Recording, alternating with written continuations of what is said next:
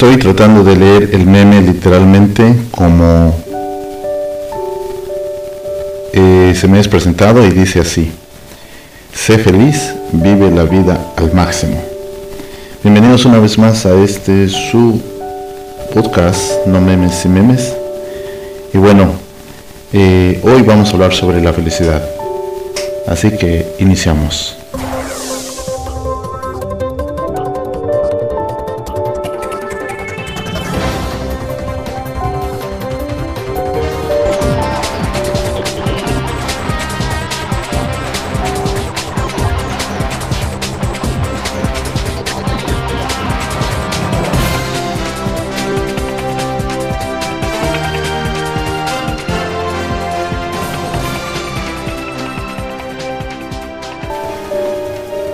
Siempre escuchamos eh, esa frase motivadora en donde quiera que te encuentres, en el ambiente donde estés, eh, que la vida solamente es una y nacimos para ser felices. Eh, el problema es que la definición de la felicidad es muy subjetiva y muy particular. Cada quien pudiera ser feliz a su manera y cada quien pudiera ser... Ah, la felicidad se pudiera convertir en su futura felicidad, pero tu felicidad de hoy también se puede convertir en tu futuro infierno. Así que hoy vamos a tratar de presentar eh, dos ángulos diferentes sobre eh, el punto de vista que a veces tenemos sobre la felicidad. Eh, hace unos días hablaba yo con, con un amigo y me decía él que la felicidad en su opinión es una decisión. Eh, es algo que tú tienes que decidir todos los días ser feliz. Creo que yo he estado convencido de esto también por mucho tiempo y no dudo de que aún todavía pienso lo mismo. La de felicidad es algo con lo que tú tienes que decidir. Si tú escuchas mis podcasts todos los días, eh, que tienes la oportunidad de escucharlos, cierro con esa frase. Recuerde que ser feliz es una decisión que le corresponde a usted o es una decisión personal. Y yo quiero que usted desee a sí mismo ser feliz. Ah, cuando nosotros miramos una sociedad que tan feliz es, eh, podemos mirar en nuestro entorno y en una ciudad es más fácil de mirarla que en un pueblo pequeño porque creo que una felicidad eh, eh, perdón, en una ciudad se puede mirar con cierta facilidad eh, los comportamientos de una sociedad más a, más, más a fondo que en, en una comunidad pequeña. Si usted vive en una ciudad, en una metrópoli, fácilmente va a poder mirar mucho vagabundo. Y lo primero que usted podría pensar es que ellos no son felices eh, yo creo que estoy de acuerdo que no son felices porque hay un estado de ellos que ya se está alejando de sí mismo, que ese estado se llama su propia voluntad. Ah, ¿Cómo llegaron ahí? Vamos a tratar de entenderlo hoy, no para criticar su situación, sino para poder aportar un poquito sobre su situación, pero también para prevenirlo entre nosotros, porque eh, creo que en la casa del jabonero el que no cae resbala.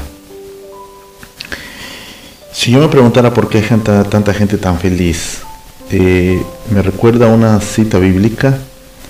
Eh, exactamente estamos hablando de Juan, ah, el Evangelio Juan de capítulo 9. Y había un, ah, ustedes lo pueden leer todo, Juan desde eh, capítulo 9, versículo 1 hasta el versículo, yo le diría que lea todo el versículo, a mí todo el capítulo hasta el versículo 41. Y en eso, eh, en esa escena, los discípulos le preguntan a Jesús eh, si el hombre que está ciego, está ciego porque pecó o porque pecaron sus padres. Ah, ¿Cuál es la razón por la que él naciera ciego? Eh, Jesús les contesta, ni él pecó, ni sus padres, sino que está ciego para que las obras de Dios se manifiesten en él. Y eso me conecta hoy en día a preguntarme, ¿por qué habrá tanto homeless? ¿Por qué a homeless es una palabra a propósito en inglés, verdad? Para los que nos escuchan en español, que significa vagabundo o sin casa, persona que vive en la calle. ¿Por qué habrá tanta gente que vive en la calle? Y la respuesta yo creo que Jesús, de Jesús sería la misma. No tiene la culpa ni él, ni tienen la culpa sus padres. Es así porque es de una manera en que Dios, eh, las obras de Dios se manifiesten en él. ¿Y cómo se pueden manifestar las obras de Dios en él? Pues a través de lo que hagamos, los que los ah, podemos ver, los que podemos conceptualizar su situación. Eh, el problema de llegar al estado de ser vagabundo o ser alguien que vive en la calle no es precisamente eh, o, vamos a decir todos los factores son importantes, pero hay algo en común que tienen todos. Y en su mayoría de ellos es que la fuerza de voluntad muy individual se está destruyendo, está muriendo. La voluntad por no salir de la situación en la que están, la voluntad por no comer bien, sino solamente sobrevivir, la voluntad no de dormir, sino solamente reposar, la voluntad de caer donde tienes que caer y ahí quedarte en la noche. Eh, es una voluntad que pareciera que se está convirtiendo en un estado de conciencia propio, donde así eh, lo están mirando ellos todos los días normal. Y creo que es una pregunta que todo el tiempo nos hacemos a los que no estamos en esa condición, ¿por qué esa persona está ahí? Y creo que eh, no se trata ni de justificarla, pero tampoco se trata de crucificarla, ¿no? O de fusilarla por la situación en la que está. Yo creo que eh, si nosotros tenemos en mente que ellos eh, están perdiendo un estado de voluntad propio, los que todavía tengamos voluntad, creo que vamos a poder entenderlos. Y el prejuicio y el juicio y esos juicios temerarios de eh, juzgarles porque están ahí, eh, van a poder ayudar a que sean unos juicios sanos. Y también aquellas justificaciones que no aportan nada, ah, podrían convertirse entonces en aportaciones en las que pues ah, pudieras ayudar. Eh, número uno, para aquellos que están ahí de una manera diferente. Pero también, número dos, todos en este mundo estamos en el riesgo de vivir en una situación así. ¿Cómo poder prevenir vivirlo desde nuestra individualidad, desde nuestro nosotros? Eh, la felicidad, eh, para quienes pensamos que consiste en un eh, estado de decisión, pues vamos a trabajarlo desde dos maneras, ¿no? desde el punto de decisión y el punto de un trabajo interior. en los mayores obstáculos de nuestra para nuestra felicidad son las limitaciones autogeneradas, como el creer que no somos dignos de la felicidad. Eh, tengo la oportunidad de poder platicar a veces con gente que está en una situación muy cercana o muy ah, en un estado de pobreza extrema eh, en Estados Unidos. Y cuando he platicado con ellos eh, empiezan a echarse las culpas a su pasado. Es que para mí es difícil es que para mí no es esto es que para mí no es otro y por lo tanto empiezo a mirar yo que algunas otras personas tienen un pasado muy similar, pero sin en cambio eh, han podido salir de ello. Y yo creo que lo hablan alrededor de 50 millones de inmigrantes que llegan al país con limitados 5 dólares en la bolsa y que en 10 años eh, pueden estar viviendo en una situación totalmente diferente. Creo que la diferencia entre estas dos escenas es que uno tiene voluntad y hambre de decisión y el otro eh, la tiene en un estado de degradación donde su voluntad está muriendo.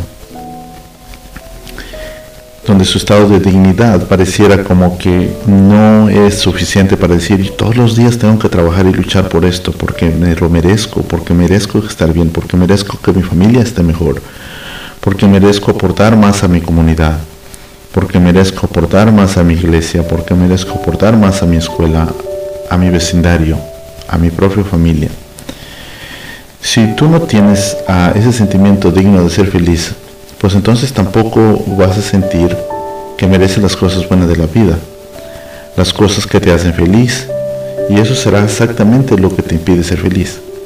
Ahora, no te preocupes para aprender a ser feliz, ah, porque no hay exactamente una fórmula de la felicidad más que la decisión en este caso. La ciencia confirma que la felicidad es una elección. Depende de nuestra elección en que nos centramos. Por lo tanto, elige la felicidad, elige concentrarte en las cosas buenas que te rodean. Empieza por sonreír mucho, agradece lo que tienes, medita durante cinco minutos al día. Puedes tomar algo fresco, puedes ah, dedicarte tiempo para ti mismo. Eso sería un buen inicio de darle a tu cuerpo ese sentido de la felicidad porque esto se le llaman ejercicios para ser feliz. Ahora, la diferencia entre personas felices y las personas exactamente infelices o extremadamente infelices no es que un grupo se sienta triste, ansioso, deprimido y el otro no.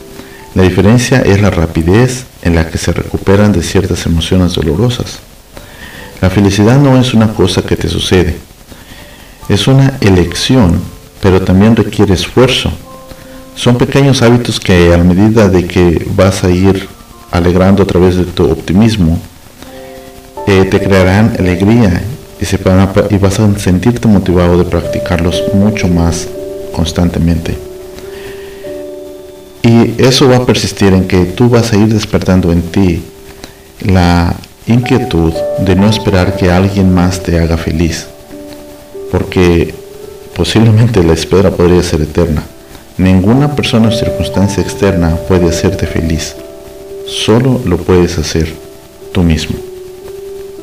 Ahora, cuando hablamos sobre la felicidad, que es un trabajo interior, las circunstancias de la vida seguramente nos estarán enfrentando, pero esas circunstancias eh, les tendríamos que dar una fórmula matemática. Le vamos a decir que el 10% de las circunstancias de la vida van a poder dictaminar nuestra felicidad y el otro 90% de las circunstancias en la vida las vamos a hacer optas para ser felices. Y cuando digo que el 10%, pues evitar eh, vivir una manera, una situación difícil en la vida, eh, la pérdida de un ser querido, pasar una enfermedad, seguramente no es fácil de sobrellevar. Eh, quedarte sin empleo, eh, tener un hijo en situaciones difíciles, eh, vivir un estado de pobreza, no podrán ser inevitables. Pero lo que sí es inevitable es que tú decidas, ¿verdad? Que cómo lo vas a vivir. En el 90% de esta situación, eh, tú te puedes encontrar en, los estudios sobre los países más felices y creo que eh, nos vamos a sorprender que uno de los países más felices, eh, a medida que ustedes los busquen, se van a encontrar que no precisamente son los países donde la gente tiene un mayor poder adquisitivo, sino es donde aprenden a ser felices con lo que tienen ser feliz, ¿verdad? Sigue siendo eh, una actitud de, de, estarla viviendo de acuerdo a lo que eres. Lo divertido es que la felicidad muchas veces se encuentra cuando dejas de buscarla. Disfruta cada momento, espera milagros a la vuelta de la esquina, pero no dependas de ellos. Tarde o temprano te vas, a, vas a encontrar con una solución a tu problema. Sea lo que sea, en lo que te concentres verás más de ello. Elige concentrarte en las oportunidades, elige concentrarte en lo bueno, elige concentrarte en la felicidad que crea tu propia felicidad. Vamos a regresar en el siguiente corte, ¿verdad? Con un poquito de desmenuzada de, esto, de este pensamiento que les acabo de leer. Regresamos.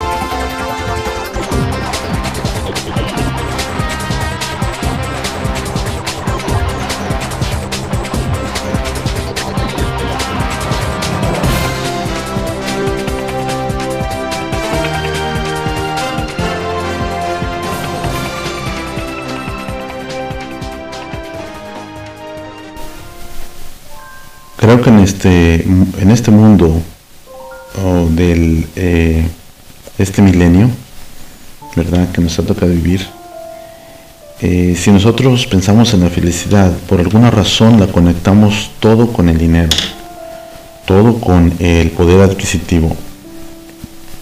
Yo tengo un tío, eh, para los que me conocen, la gente muy cercana que escuche este podcast, sabrá seguramente a quién me refiero. Yo puedo pensar que él es, él es uno de los hombres más felices del mundo. Cuando menos eh, así pareciera, y si no lo es, lo ha sabido ocultar muy bien. Es un hombre que tiene casi 80 años y muy dinámico, muy hospitalario.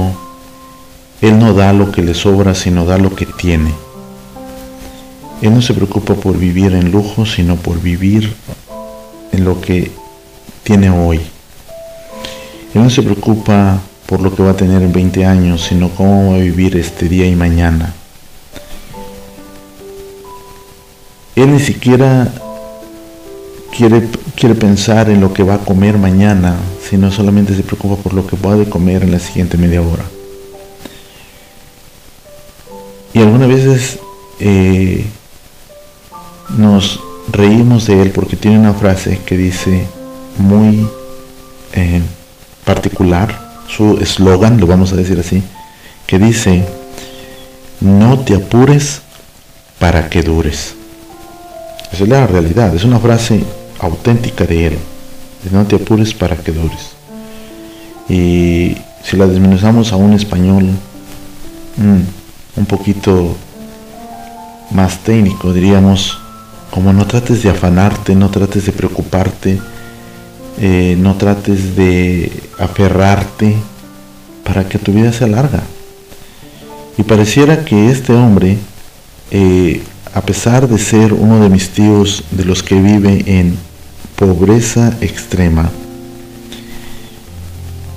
y cuando me refiero a pobreza extrema, no me refiero a que vive bajo de un puente ni que vive de vagabundo, vive en un estado donde seguramente tiene para comer mañana, pero no estoy seguro si él está preocupado por comer la semana que viene. Es un hombre donde él decide vivir una, vida con austeridad.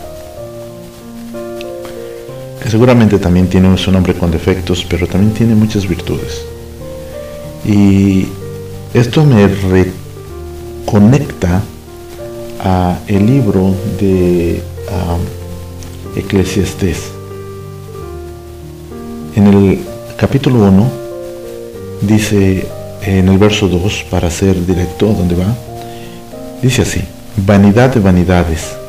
Dijo el predicador, vanidad de vanidades, todo es vanidad.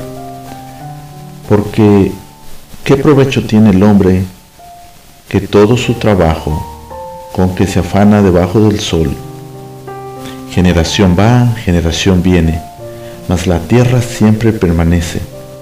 Sale el sol y se pone el sol, y se apresura a volver al lugar donde se levanta. El viento tira hacia el sur y rodea al norte, va girando de continuo, y sus giros vuelven del viento de nuevo. Los ríos todos van al mar y el mar no se llena. El lugar donde los ríos vinieron, ahí vuelven para recorrer de nuevo. Todas las cosas son fatigosas, más de lo que el hombre puede expresar. Nunca se sacia el ojo de ver y el oído de oír. ¿Qué es lo que fue? ¿Lo mismo que será? ¿Qué es lo que, se ha, lo que ha sido hecho? Lo mismo que se hará. Y nada hay nuevo debajo del sol. Hay algo que se puede decir. He aquí todo es nuevo. Ya fue con los siglos que nos han precedido. No hay memoria de lo que precedió, ni tampoco de lo que sucederá. Habrá memoria en los que serán después. Todo es vanidad. Y yo creo que ahí está la clave de la felicidad, en que no todo debe de girar alrededor del dinero. No todo debe de girar alrededor de lo que tienes o de lo que quieres tener. Ni tampoco todo debe de girar en cuanto más eres tú que los demás, sino, como nos dice aquí en Eclesiastes 1, del 2 al 11, es que al final del día, cuando tú dejes de existir en este mundo, la tierra girará en la misma dirección y el sol saldrá y se esconderá por el mismo lugar. Regresamos en el siguiente corte.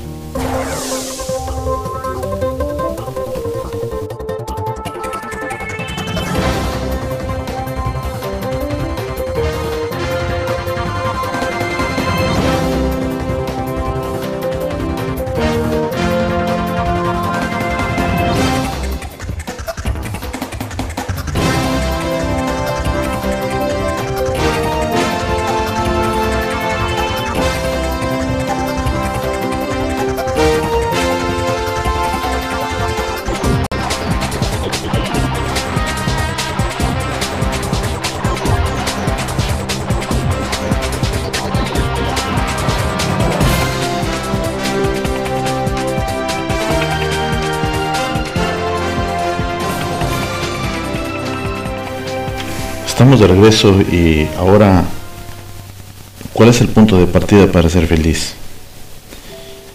Ah, hay una canción popular de ah, Mijares eh, que no recuerdo nada de su letra, en particular de lo que dice la canción.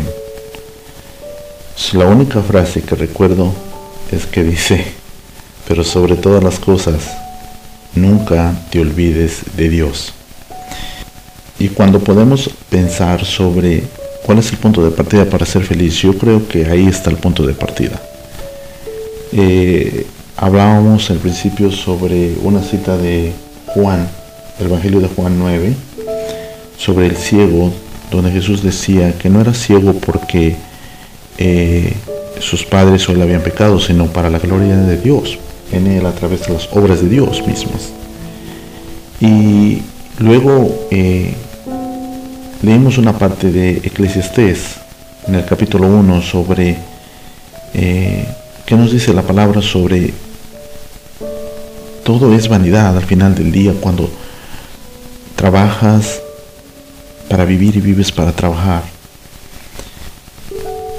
Y luego nos encontramos con un pensamiento sobre aprender a vivir sin estar viviendo alrededor de cuánto tenemos o cuánto puedo hacerlo. Y hablamos también sobre los momentos de la vida que seguramente ah, la vida nos traerá como crisis emocionales, eh, donde tendremos que buscar no perder nuestra voluntad propia por vivir y ser felices. Y creo que si vamos encontrando el punto común entre estos tres o cuatro ah, puntos en el cual estuve hablando hoy en este podcast, la felicidad consiste en no separarte de Dios, en estar conectado con Dios. No todo el tiempo vas a tener salud, no todo el tiempo tendrás un estado emocional en el que precisamente tú podrás absorberlo solo, ni todo el tiempo estará la persona correcta a tu lado. Pero me remonta una vez más a una cita bíblica de Romanos 8:28, donde dice que ya sabemos que los, a los que a Dios aman, todas las cosas te ayudarán para tu bien. A los que conforme a propósito son llamados a ser santos. Seguramente nunca perderás la voluntad de vivir bien, de, de tener tu dignidad bajo tu propia piel, de vivir bien, agradándole a Dios. Que la vida te va a poner lo que la naturaleza le da, sí. Que te, te encontrarás en decisiones que son ajenas a ti, como con la gente que vives, con la gente que trabajas, sí. Cómo tú las manejas es una decisión muy propia tuya. Cómo tú las haces es una decisión de ellas, qué evento haces en la vida es una decisión muy propia tuya. Dios todo lo que, lo que hace es bueno, ¿no? Eh, te invito a que leas Job 2.10 y, y podrás encontrar cuál es la posición de Job ahí en esa situación. Es una decisión muy propia, pero es una decisión en la que la primera persona a la que tienes que tratar de ser feliz es a ti mismo. La regla de aquel que viaja en el avión, cuando el avión se encuentra en, turbulencia y debes de ponerte la máscara de oxígeno, antes de ayudar a los que están a tu lado, asegúrate de ayudarte a ti mismo para que tengas toda la fuerza y la voluntad de poder ayudar a los otros. En el momento que tú te dejes caer y que empieces a perder la voluntad, el siguiente paso será perder la dignidad. Y entonces no podrás ser feliz. Regresamos al tema de por qué hay tanto vagabundo en el mundo. Cómo poder ayudarlos. Yo creo que la primera cosa antes o después de darles de comer por ese día es empezarlos a recordar que deben de tener una voluntad por salir adelante. Una voluntad por la que vivir. Es una tarea muy difícil porque su voluntad propia está más allá a veces de su propio carácter. Pero es lo mínimo que puedes hacer. En cuanto a ti mismo para ser feliz, decídete hoy a ser feliz. Y hoy cierro con esta frase de todos los podcasts que tú puedes escuchar en mi programa es decídete a ser feliz porque es una decisión muy personal que solamente te toca a ti.